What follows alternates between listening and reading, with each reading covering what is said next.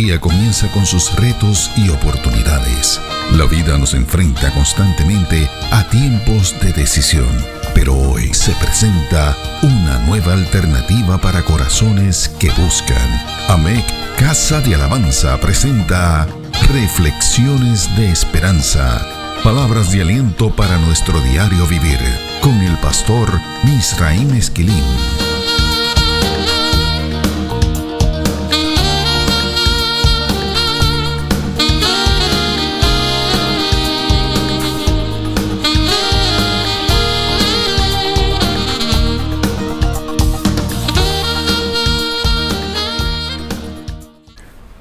Recibe bendiciones del Señor. Hemos estado analizando las estructuras de las oraciones que el apóstol Pablo levanta a favor de la iglesia en la ciudad de Éfeso. La primera de estas oraciones, la que encontramos en el capítulo 1, los versos del 15 al 23 de esa carta, nos ha cautivado, no solo por su estructura, sino por las cosas que el apóstol Pablo pide para esta iglesia. En nuestra reflexión más reciente analizamos que él pedía que Dios le permitiera a esa iglesia conocer la esperanza a la que habían sido llamados. Efesios capítulo 1 y verso 18. Esta iglesia poseía fe y amor, pero les faltaba esperanza. Ya sabemos que la esperanza unida a la fe y al amor son los elementos constitutivos del cristiano. Es por esto que esta triada es usada como una fórmula en varios pasajes del Nuevo Testamento. Un dato editorial para aquellos que procuran notas académicas. Esta fórmula, fe, amor y esperanza, es la antítesis de una fórmula desarrollada por el gnosticismo. Escuchemos cómo el apóstol Pablo habla acerca de esto en Primera de Tesalonicenses capítulo 1, los versos 2 y 3. Damos siempre gracias a Dios por todos vosotros, haciendo memoria de vosotros en nuestras oraciones, acordándonos sin cesar delante del Dios y Padre nuestro, de la obra de vuestra fe, del trabajo de vuestro amor y de vuestra constancia en la esperanza en nuestro Señor Jesucristo. Otro ejemplo de esta tríada, de esta fórmula, está en Primera de Corintios capítulo 13, el verso 13. Y ahora permanecen la fe, la esperanza y el amor. Estos tres, pero el mayor de ellos es el amor. A base de estas declaraciones bíblicas podemos concluir que la iglesia que estaba localizada en la ciudad de Éfeso no estaba completa. Ellos podían tener fe y amor, pero les faltaba la esperanza. Cuando el profesor Harold Moulton escribió acerca de este concepto, el concepto esperanza, presentó un bosquejo que creemos que debe ser compartido. Él dice en su libro que la definición básica de la esperanza la encontramos en el capítulo 5 de la carta a los Romanos, verso 4, y en Hechos 24, verso 15.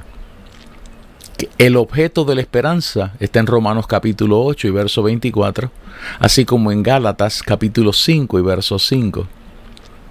El autor o la fuente de la esperanza lo encontramos en Colosenses capítulo 1 y verso 27, así como en Primera de Timoteo capítulo 1 y verso 1. Los elementos llamados trust y confidence lo encontramos en Primera de Pedro capítulo 1 y verso 21.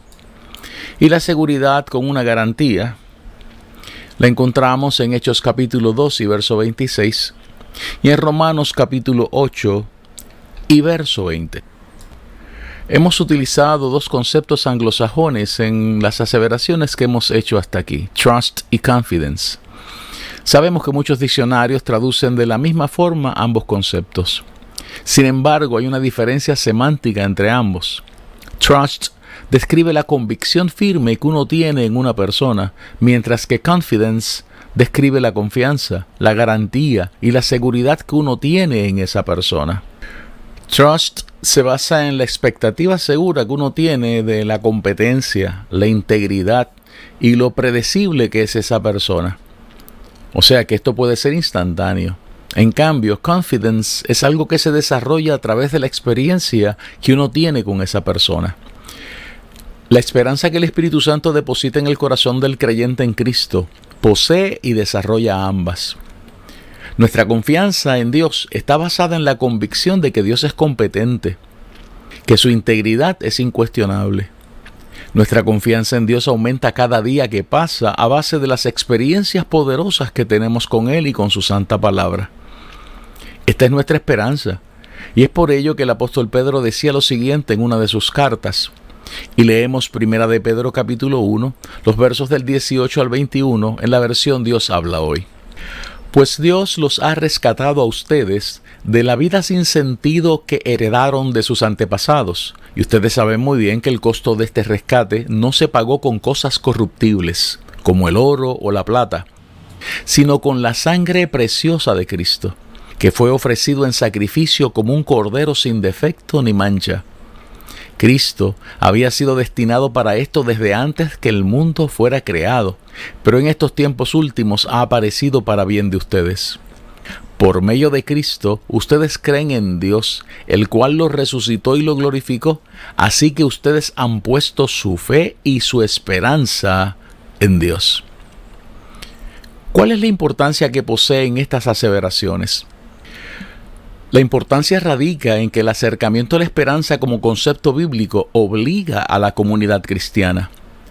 Nosotros tenemos una responsabilidad con la esperanza que se nos ha entregado. Así lo dice Primera de Pedro capítulo 3, los versos del 15 al 16, nuevamente en la versión Dios habla hoy. Sino honren a Cristo como Señor en sus corazones. Estén siempre preparados a responder a todo el que les pida razón de la esperanza que ustedes tienen pero háganlo con humildad y respeto. Pórtense de tal modo que tengan tranquila su conciencia para que los que hablan mal de su buena conducta como creyentes en Cristo se avergüencen de sus propias palabras. Hacemos un paréntesis para ampliar esta respuesta. La Biblia nos permite ver el pecado como la rebeldía ante Dios y como el rechazo para no obedecerle ni querer ser igual al Todopoderoso. No obstante, la Biblia también nos permite acercarnos a este concepto definiéndolo como la debilidad, el desaliento, el cansancio para no querer ser aquello que Dios nos propone. Esto puede ser provocado por los escenarios que contemplamos a diario. El salmista hablaba acerca de esto en el Salmo 73, los versos del 3 al 5. Versión Dios habla hoy. Pues tuve envidia al ver cómo prosperan los orgullosos y malvados a ellos no les preocupa la muerte, pues están llenos de salud. No han sufrido las penas humanas ni han estado en apuros como los demás. Es aquí que el pecado se define no como el mal que hacemos, sino como el bien que se deja de hacer. No se trata de sus delitos, sino de sus omisiones. Y estas acciones nos acusan. Tomemos como ejemplo al profeta Jeremías. Vamos a leer en Jeremías capítulo 20, los versos del 7 al 8. Y luego los versos del 14 al 18 en la versión bíblica Reina Valera de 1960. Me sedujiste, oh Jehová, y fui seducido. Más fuerte fuiste que yo, y me venciste. Cada día he sido escarnecido, cada cual se burla de mí.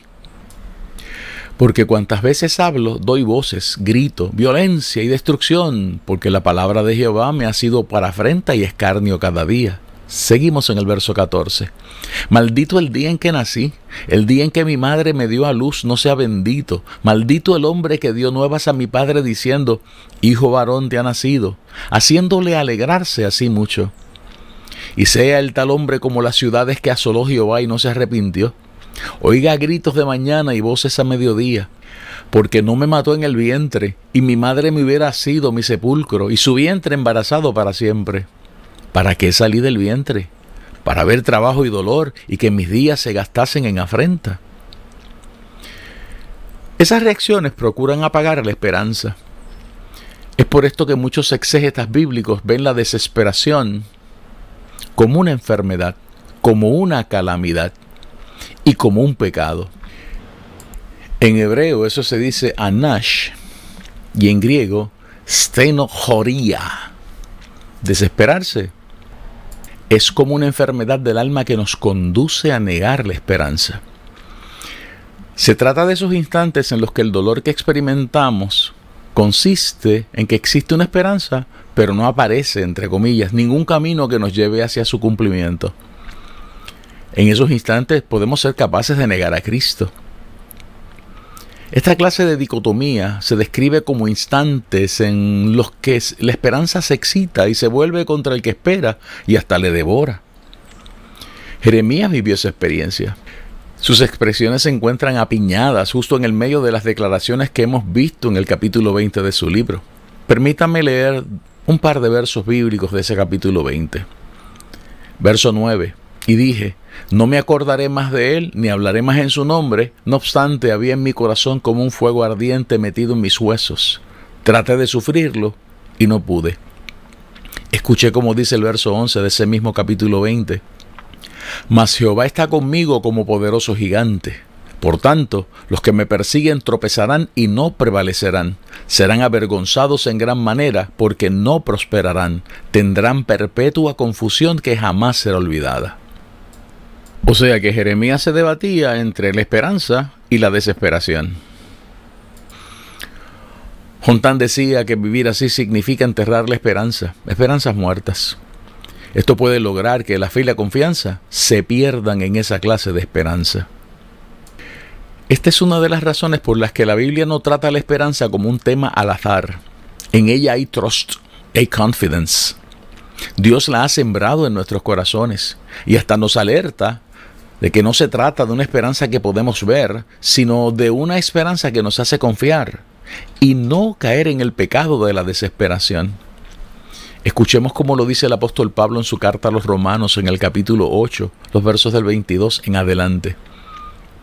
Porque sabemos que toda la creación gime a una y a una está con dolores de parto hasta ahora. Y no solo ella, sino que también nosotros mismos, que tenemos las primicias del Espíritu, nosotros también gemimos dentro de nosotros mismos, esperando la adopción, la redención de nuestro cuerpo. Porque en esperanza fuimos salvos. Pero la esperanza que se ve no es esperanza, porque lo que alguno ve, ¿a qué esperarlo? Hay personas que deben estar preguntándose cómo es posible que la desesperación pueda ser pecado cuando ésta ha sido definida como algo existencial y natural en el ser humano? La respuesta a esta pregunta está en la misma pregunta. Nuestra naturaleza se opone a todo lo que es Dios. Adán y Eva no sabían lo que era la desesperación hasta que cayeron de la gracia divina. Además, una definición sencilla del concepto de desesperación es que este es la pérdida de la esperanza ante la consideración de un mal irreparable o ante la impotencia de poder lograr aquello que nos hemos propuesto. Esta es una de las razones por las que Pablo decía que podemos estar en apuros, pero no desesperados. Escuche cómo se lo dijo a la iglesia en la ciudad de Corinto en la segunda carta que él escribió a esa iglesia en el capítulo 4, los versos del 7 al 10. Pero tenemos este tesoro en vasos de barro para que la excelencia del poder sea de Dios y no de nosotros, que estamos atribulados en todo, mas no angustiados, en apuros, mas no desesperados, perseguidos, mas no desamparados, derribados, pero no destruidos, llevando en el cuerpo siempre por todas partes la muerte de Jesús, para que también la vida de Jesús se manifieste en nuestros cuerpos. Pablo nos invita aquí a reconocer nuestra fragilidad y nuestra humanidad nuestra humanidad está siempre frente a nosotros, pero la presencia de Dios es siempre más fuerte. La buena noticia es que la receta bíblica es gloriosa. Hay que orar para que Dios revele y afirme esa esperanza en nosotros. Como dice Efesios capítulo 1 y verso 18 en la versión Dios habla hoy. Pido que Dios les ilumine la mente para que sepan cuál es la esperanza a la que han sido llamados.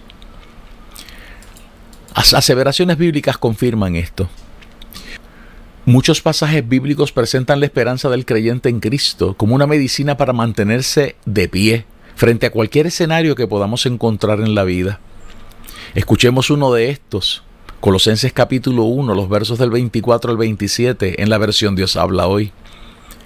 Ahora me alegro de lo que sufro por ustedes, porque de esta manera voy completando en mi propio cuerpo lo que falta de los sufrimientos de Cristo por la iglesia, que es su cuerpo Dios ha hecho de mí un servidor de la iglesia por el encargo que Él me dio para bien de ustedes, de anunciar en todas partes su mensaje.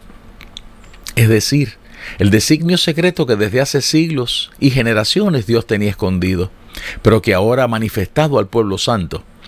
A ellos Dios les quiso dar a conocer la gloriosa riqueza que ese designio encierra para todas las naciones.